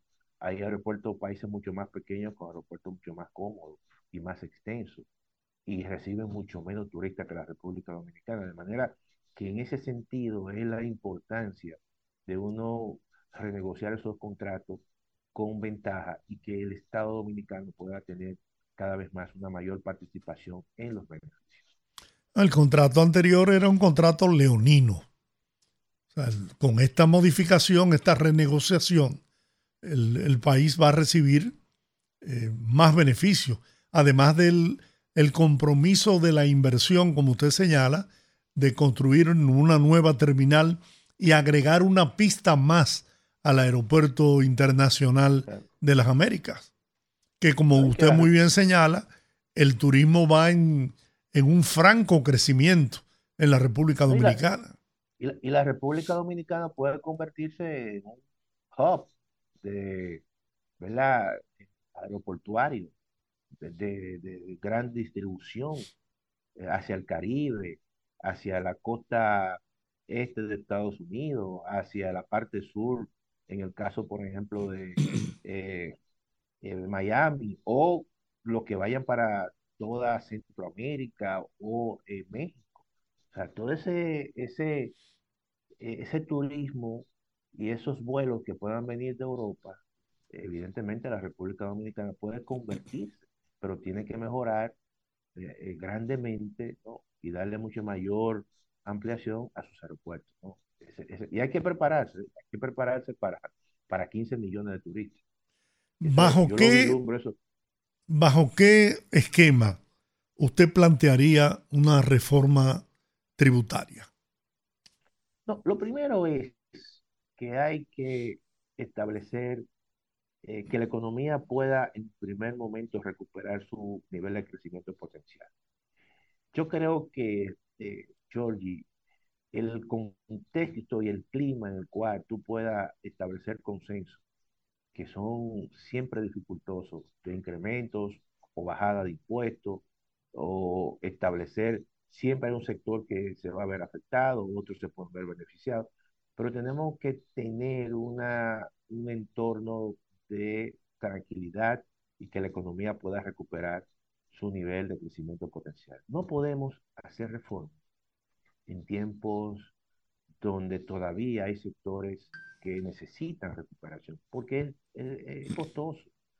Eh, entonces, en ese sentido, yo creo que el próximo año eh, una vez pasen las elecciones y la economía pueda eh, y recupere, que yo creo que la, eso son las proyecciones, su nivel de crecimiento potencial, entonces se puede sentar a establecer un, eh, una, qué tipo de reforma se quiere en la República Dominicana. Bueno, eso va a depender de los requerimientos del Estado. El Estado requiere recursos, hay demandas sociales importantes. Eh, yo creo en un primer lugar que hay impuestos que hay que disminuirlos. Eh, el caso, por ejemplo, del TEBI, el TEBI es una tasa relativamente alta con respecto a otras, eh, otras economías y eso en cierta manera le va a dar a los consumidores en mucho mayor capacidad para comprar. Y eso es un punto importante. Yo creo que hay que establecer para los pequeños negocios una especie de monotributo. Yo creo que eso es un elemento importante que va a generar cierta, eh, va a romper, vamos a decir, con, con muchos imaginarios de que los impuestos son complicados, de que no lo entiendo, de que tengo que pagar un contador. Y, y no es lo mismo cuando tú, como contribuyente, como personas físicas o personas jurídicas, en función de tu tamaño, tú tienes la certeza de que tú vas a pagar un monto determinado durante un año. No es lo mismo que lo que está ocurriendo ahora. Hay un régimen ¿verdad? simplificado de tributación que todavía mucha gente y pequeños empresarios no lo entienden, que necesitan también de contadores, necesitan llevar una contabilidad eh, por las empresas. Todo eso hay que simplificar, hay que simplificar tasas. Y hay algunas hay que disminuirlas, otras quizás habrá que aumentarlas. Hay que revisar las exenciones fiscales, que precisamente rondan el 4.4%. Eh, hay exenciones que yo creo que ya son, eh, han sido suficientes porque hay sectores que son maduros, que no la van a necesitar, que con o sin exenciones van a seguir creciendo por sus características. Entonces, son muchos esos espacios donde el Estado dominicano puede mejorar sus ingresos. Y son muchos los espacios donde el Estado también puede mejorar el clima de negocio y también mejorar la capacidad de los hogares dominicanos. Pero hay que sentarse y hay que sentarse en un contexto claramente donde la gente sienta que la economía va bien, que la economía eh, está recuperada. Y yo creo que entonces ya a partir de ahí, eh, cada quien puede asumir sacrificios, pero no en tiempos todavía cuando la economía no ha recuperado su nivel de crecimiento potencial. Pero eso va a ser más complicado porque todavía el año que viene, cuando se haga esa reforma, no vamos a estar en, en esas condiciones ni óptimas siquiera de tener una inflación controlada y tener un crecimiento, una visión de un crecimiento eh, seguro, porque no, no, no, va a ser posible. No, bueno, eh, hasta ahora las proyecciones eh, que incluso uno mismo hace, también el mismo fondo y otros organismos, es que si todo si el entorno no cambia, eh, la economía fácilmente puede estar con un crecimiento cercano a su potencial en la segunda mitad del año 2024. ¿Cuánto es su potencial? ¿5 o 6%? No, un 5%. 5. Un 5, 5.1. Yo creo que ahí eh, quizás no alcance el 5.1, pero puede estar cercano entre el 4.5 y el 5%. Y, y creo que eso en ese sentido, la economía dominicana tiene todas las condiciones para precisamente eh, mantener o alcanzar o restablecer ese, ese nivel de crecimiento. Gracias, siempre, siempre va a depender, oye, del entorno internacional. Ah, no, claro. Eso es muy importante. Ah, no, claro. Eso así. Yo, yo quería hablar, bueno, no sé, pero el tema de, de, la dolarización, pero eso lo vamos a dejar para... No, no, no, vamos, vamos a aprovecharlo. A mí me interesa ese tema. Yo, yo, yo, en dólares, sus su, su, consultorías en dólares, es con Texas. tú, sabes, tú sabes que el tema de la dolarización, por ejemplo, para el caso de Argentina, que mi ley lo ha planteado como una solución, pero y, que yo creo que él lo va a hacer, porque está compelido a hacerlo, necesariamente, pero eh, es eh, altamente eh, dificultosa eh, tendrá un costo bastante alto para, y él ya incluso lo ha mencionado, porque es que para tú dolarizar, tú tienes que tener dólares. Mm. Y, buenas reservas. Y, buenas reservas. Y en, y en, en, Argentina no hay dólares. Ni pesos. Eh, entonces, y muchos pesos. Entonces, ¿qué es lo que, qué, qué es lo que eh, tiene que hacer mi ley? Bueno, estuvo en Estados Unidos esta semana y estuvo incluso con el pasado ministro, que posiblemente sea el ministro de Economía de Macri. Estaban haciendo eh, contacto con fondos de inversión. Haciendo lobby, haciendo lobby, Se, reunió en el ala, eh, en el ala derecha de la Casa Blanca, cuando en el Salón Oval. Y, parece que le, que le, van, le van a gestionar un gran préstamo en dólar. Ahora, todo eso tiene también sus, eh, su contrapartida como política interna. Una política fiscal evidentemente tiene que ser muy restrictiva y eso ya lo ha anunciado tiene que eliminar el déficit fiscal. Todo eso tiene un impacto importante en la economía argentina porque está el tema político. No tiene un peso en el Congreso Nacional, no tiene ninguna gobernación y todo eso de una forma u otra generalmente está en manos de eh, eh, el peronismo. Entonces ahí ya hay un elemento que va a retrasar y que va, en cierta manera, a establecer un proceso de negociación. Pero, pero también eh, mi ley quizás es un planteamiento y lo hizo en campaña. Eh, planteó cerrar, eh, romper relaciones con los dos principales socios comerciales. Con Brasil, el 16% de las exportaciones de Argentina van hacia Brasil y el 8% de las exportaciones de Argentina van a China. Es decir, entre Brasil y China representan el 24% de las exportaciones. Claro, él creo que ha matizado un poco ese anuncio. Fíjense los riesgos que generalmente eh, está teniendo y tendrá mi ley con el tema de la dolarización. Eso implica y va a implicar que el ajuste en términos de empleo, en términos de costo social, va a ser muy alto. Eh, pero él está compelido por un tema de un discurso y que eh, si no lo hace, yo creo que también eso le va a quitar credibilidad. Bueno. Pero no es tan fácil. Además, tú lo que está, en cierta manera, es, eh, bueno, ya una vez dolarizada la economía, tú pierdes, el Banco Central desaparece y tú estás supeditado a la política monetaria de Estados Unidos. Supongamos ustedes que la República Dominicana dolarice. Si la República Dominicana dolariza o dolariza su economía, y ahora mismo, por ejemplo, Estados Unidos está en una política de reducción de tasa de interés. Esa reducción de tasa de interés en Estados Unidos, lo que en cierta manera provoca es una especie de eh, debilitamiento del dólar. Y ese, eh, que, que, es una salida de, de, dólares prácticamente, eso deprecia el dólar, eh, eso fortalece las exportaciones, por, por, otro lado. Y eso mismo podría ocurrir en la República Dominicana en caso de que nosotros estuviésemos, estuviésemos dolarizando la economía. Es decir, estaríamos supeditados a lo que ocurre allí y muchas veces quizás esas políticas tienen efectos totalmente contrario a lo que se desea en la República Dominicana. Así pasaría. Sí, porque se diseñan políticas para ellos. Los efectos colaterales son para uno. Para, exactamente. Entonces eso va a pasar, eso va a pasar en, en, Argentina. Eh, si asumen el dólar. Eh, yo lo que creo es lo siguiente. Por ejemplo, en Argentina, eh, que fue, duró 10 años de éxito, pero producto precisamente de una gran afluencia de capital y de venta de empresas públicas.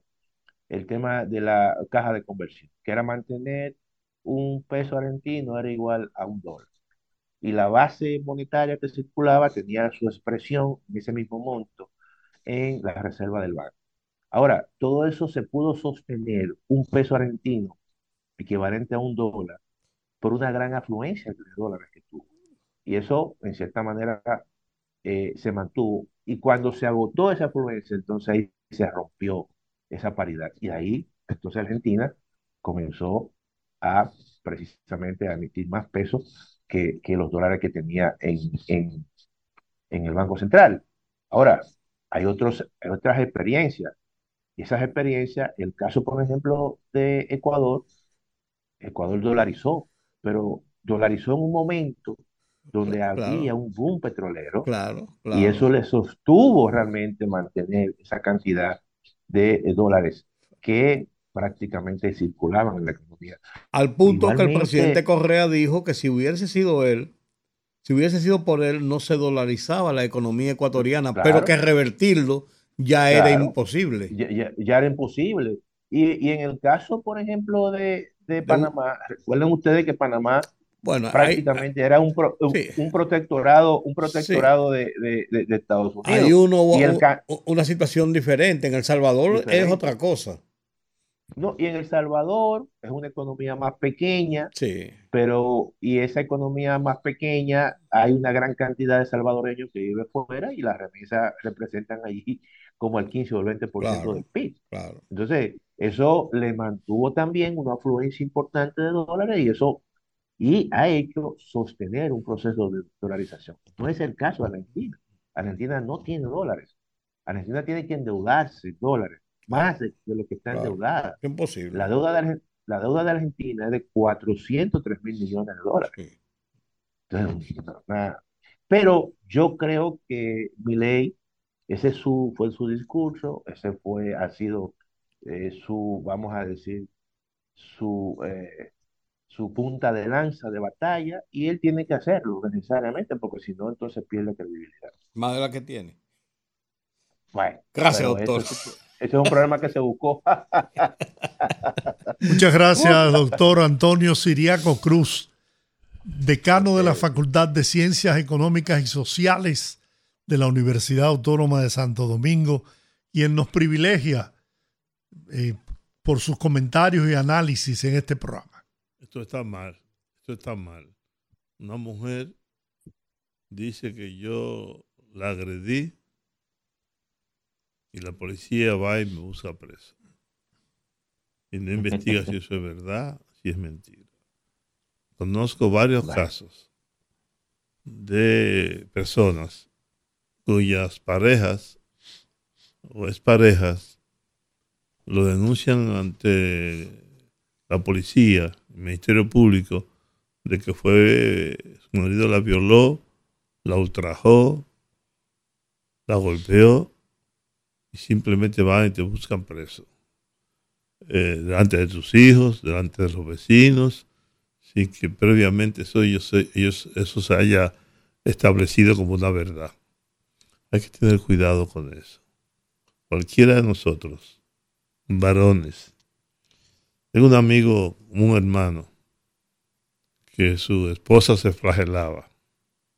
Llamaba a la policía, llamaba para que lo fueran a buscar preso.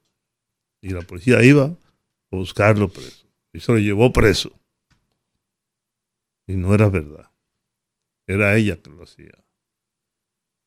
Y conozco otro caso de un señor que fue preso. Se pasó la Navidad completa preso. Porque la mujer lo acusó de haberla golpeado. Pero ocurre que ella había tenido otros antecedentes con otros hombres que ella alegaba que siempre la golpeaban. Y era mentira. Ella quería romper una relación, acusaba al hombre. Es verdad que los hombres no somos buenos. Es verdad que muchas veces, que muchas veces ocurre. Pero hay que establecerlo. Hay que investigarlo. No se puede ser tan ligero. Ah, porque Olga dijo que yo la golpeé es verdad. ocurrió. Tengan cuidado con eso. Mucho cuidado.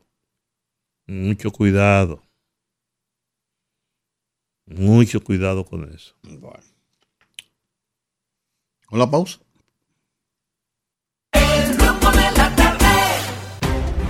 Conectando con la gente. Que el pueblo hable en el rumbo de la tarde. 809-682-9850. Repito, 809-682-9850. Las internacionales sin cargos en el 1-833-380-0062. Cada vez que yo veo que un grupo económico compra un canal de televisión, una emisora de radio o una cadena de emisoras, o compra un periódico, Yo digo, ¿qué será lo que busca ese grupo? ¿Qué será lo que quiere el negro? ¿Qué será lo que quiere? ¿Por dónde quiere torsionar, presionar al gobierno? ¿Eh? ¿Por dónde quiere chantajear al presidente de turno? Porque siempre detrás de eso hay unos intereses económicos que son los que privan, privan para seguir para seguir evadiendo el fisco, para seguir con los contrabandos, para seguir con los privilegios, para seguir con las exenciones fiscales y todas esas cosas. Detrás de cada vez que un grupo económico, no importa cuál sea, se adjudica medios de comunicación, búsquelo. Usted verá, y usted verá. Eso es. Claro, porque eso primero, un periódico no deja beneficios una emisora de radio dedicada a gente hablando mierda tampoco deja beneficio. Como negocio per se, ¿no? No, no. Directo, como negocio, oferta. Oh. ¿Cuánto de, ¿Tú sabes cuánto, cuál es la pérdida de la mayoría de los periódicos de este país? ¿A cuánto ascienden las pérdidas? Hay un periódico que pierde 5 millones todos los meses.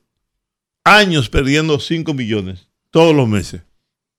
Oh, y eso es negocio. Es igual que los, equipos de béisbol. Todos los años pierden. Pero nadie quiere venderlo. Nadie vende el equipo. Que me vendan las águilas. Que me vendan el Licey. Es más, que me vendan las estrellas orientales. Ganaron anoche. No importa que hayan ganado. Dos juegos le metieron al Licey. No, porque este es el año del, este es el año de las estrellas. Pero no el que viene. Eh, buenas. exactamente. Este es el año de las estrellas. Buenas. Sí, buenas distinguido gran equipo de los poderosos. Yo tengo dos informaciones, o sea, dos opiniones encontradas. La primera es con relación a los vehículos de tránsito y esas patanas. Yo creo que aquí debe legislarse y crear una policía especializada para eso. aquí lo que hay que averiguar es y analizar muy bien ¿eh? ¿A quién se le da una licencia para manejar ese tipo de vehículos? Y la otra es, ustedes vieron la rueda de prensa que hizo Nayib Bukele con el procurador fiscal y los funcionarios de él. Así que se actúa. Y Valentín Medrano, que revise todos los contratos honorosos que hizo Lionel y deje de estar hablando del contrato que refirmó el presidente Luis Abinader del caso de Obregón, que ahora eso es lo que él habla nada más, sinceramente. Muy bien. Muchas gracias. Buenas tardes. Buenas. Llamada internacional. buenas. tardes. Desde el Bronx. No, no, desde Boston. Ah, Boston, qué bien. De los vanilejos de Boston. Vanilejos de Boston. Mira, tengo para decirle que el señor Rafael de Nueva York me di cuenta que ya él no va a llamar más, que está sangrando por los oídos por insultar que Juan le dio el lunes. Sí.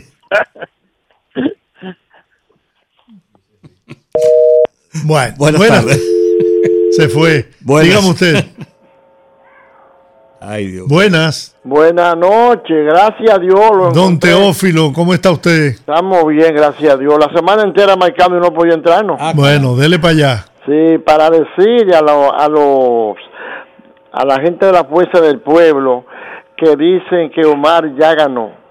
Mire donde estoy yo, en vivienda. Nosotros, yo voy a votar por el que vaya, sea Faride o sea Guillermo, pero eh, vamos a ganar Senado de aquel lado si Dios quiere. Muy bien. Somos como 10 votantes que vemos aquí, que vivíamos en la embajada cubana, que yo sabe dónde era. Sí. Claro, en la, Así Santiago. En, la Santiago. En la Santiago, ahí en la 111. Muy bien, así se habla, don Teófilo. Gracias por estar en sintonía. Buenas tardes. Buenas tardes, yo soy Freddy de los Mameyes. Adelante, Freddy. Señores, la historia está ahí escrita. Cuando el PRD llegó al poder en el, en el 78, Balaguer le entregó un país tranquilo y económicamente estable. Y cuando ocho años después Jorge Blanco le entregó, la historia es una matanza en el 84, muchísimos robos. Luego vino el de Hipólito, que un, un déficit fiscal que casi quiebra el Banco Central, un tollo, un reguero, y este gobierno, señores, este país está zarado. Aquí estamos contando muertos desde que llegó Abinader. Y hablando de hambre y de enfermedad, aquí no se habla de nada bueno. Hay que salir, hay que salir de esta plaga. No, no, no. Todo el mundo tiene derecho a, decir lo que quiera. Pero, no hablar disparate. Dígame. No, no, no. Lo que pasa es. No, no, no. no, lo que dice Juan, escucha ahora. Escucha ahora. Todas las maldiciones nos las dejan ellos. Lo que pasa es que nosotros, los PRMistas, no queremos meter gente presa. Porque tenemos un cuñado, un hermano, un sobrino que colinda con alguno en el gobierno.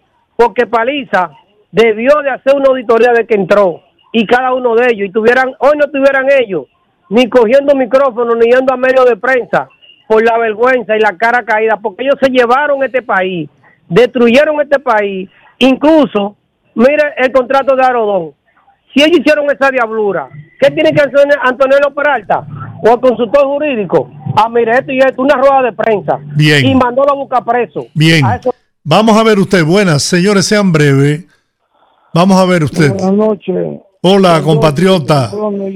Sí, señor. Rudy, ¿cómo están todos? Hola, bien. La verdad que hay que estar vivo, señor. Qué decepción uno siente. Ustedes no leyeron, leyeron la declaración de Leonel Fernández esta mañana, diciendo que el presidente Abinader hizo la negociación con Aerodón para comprar la reelección. Mm. Claro, él tiene derecho a decirlo, tiene mucha razón, porque eso fue lo que él hizo. Y cada ladrón juzga por su condición. Entonces él piensa que eh, Abinader es igual que él, y eso jamás, porque Leonel Fernández es un degenerado. Eso es lo que es Leonel Fernández, un corrupto. Todo el mundo sabe la cola que tiene, que llega de la capital aquí a Nueva York, llega su cola. Muy, bien, gracias compatriotas desde el Bronx, en la ciudad de Nueva York. Dígame. Sí, el poeta Misa con usted. Adelante, poeta, rapidito, que tengo poco tiempo. Yo estoy consciente que le debo favores al, poeta Juan TH, porque me regaló unos libros muy interesantes que él mismo había escrito, uno en poesía y otro en, historia del país. Está sirviendo de inspiración, ¿verdad? ¿Eh? De inspiración te sirven. Bueno, yo, yo, claro, pero ustedes sabían que una vez el poeta eh, Pedro Mir dejó de, escribir poesía y se ponía a hacer novelas. Se ponía a escribir ensayos. O sea que la, según tengo entendido, en caso personal, eh, la inspiración puede caducar. Muy bien. Vamos a ver usted. Buenas. Sí, buenas noches, Jorge. Sí. Reporta el poeta Mesa, ¿por qué tú haces eso? Dígame. Hola. Claro. Óigame, el, el contrato de Arodón fue un contrato leonino, ¿verdad? Igual el contrato de la Barrigol fue un contrato leonino. Igual el contrato del peaje sombra y otros tantos contratos realizado por el líder de los negocios capaperro, mm. Leonel Fernández. Entonces yo me pregunto, la, el concepto de contrato leonino viene por Leonel. Bien, vamos a ver usted, buenas. Buenas tardes. Hola. Rudy, Georgie. Hola. Yo lo que entiendo es que esa gente de la FUFU debieran irse a gobernar para Haití, porque Lionel fue proclamado en Haití. Ahí que tiene que Lionel gobernar en Haití, ese salteador. Bien. Última llamada. Buenas. Buenas tardes. Hola. Dos cosas. Primero, Baliza no puede hacer auditoría eh, en, en la presidencia porque hasta él va preso sin haber tomado posición. Y segundo, ustedes verán que cuando la renegociación del contrato de Rodón salga a, la luz, va a votar mucho PUS. Muy bien. Terminamos por hoy, señores. Gracias. Hasta mañana. Mañana es viernes de Bellonera. Ah, por fin. Así que les esperamos a las 5 de la tarde, la primera media hora de comentarios. Y a partir de las 5.30, uff, buena música. Hasta mañana. Dios les bendiga. Hasta mañana.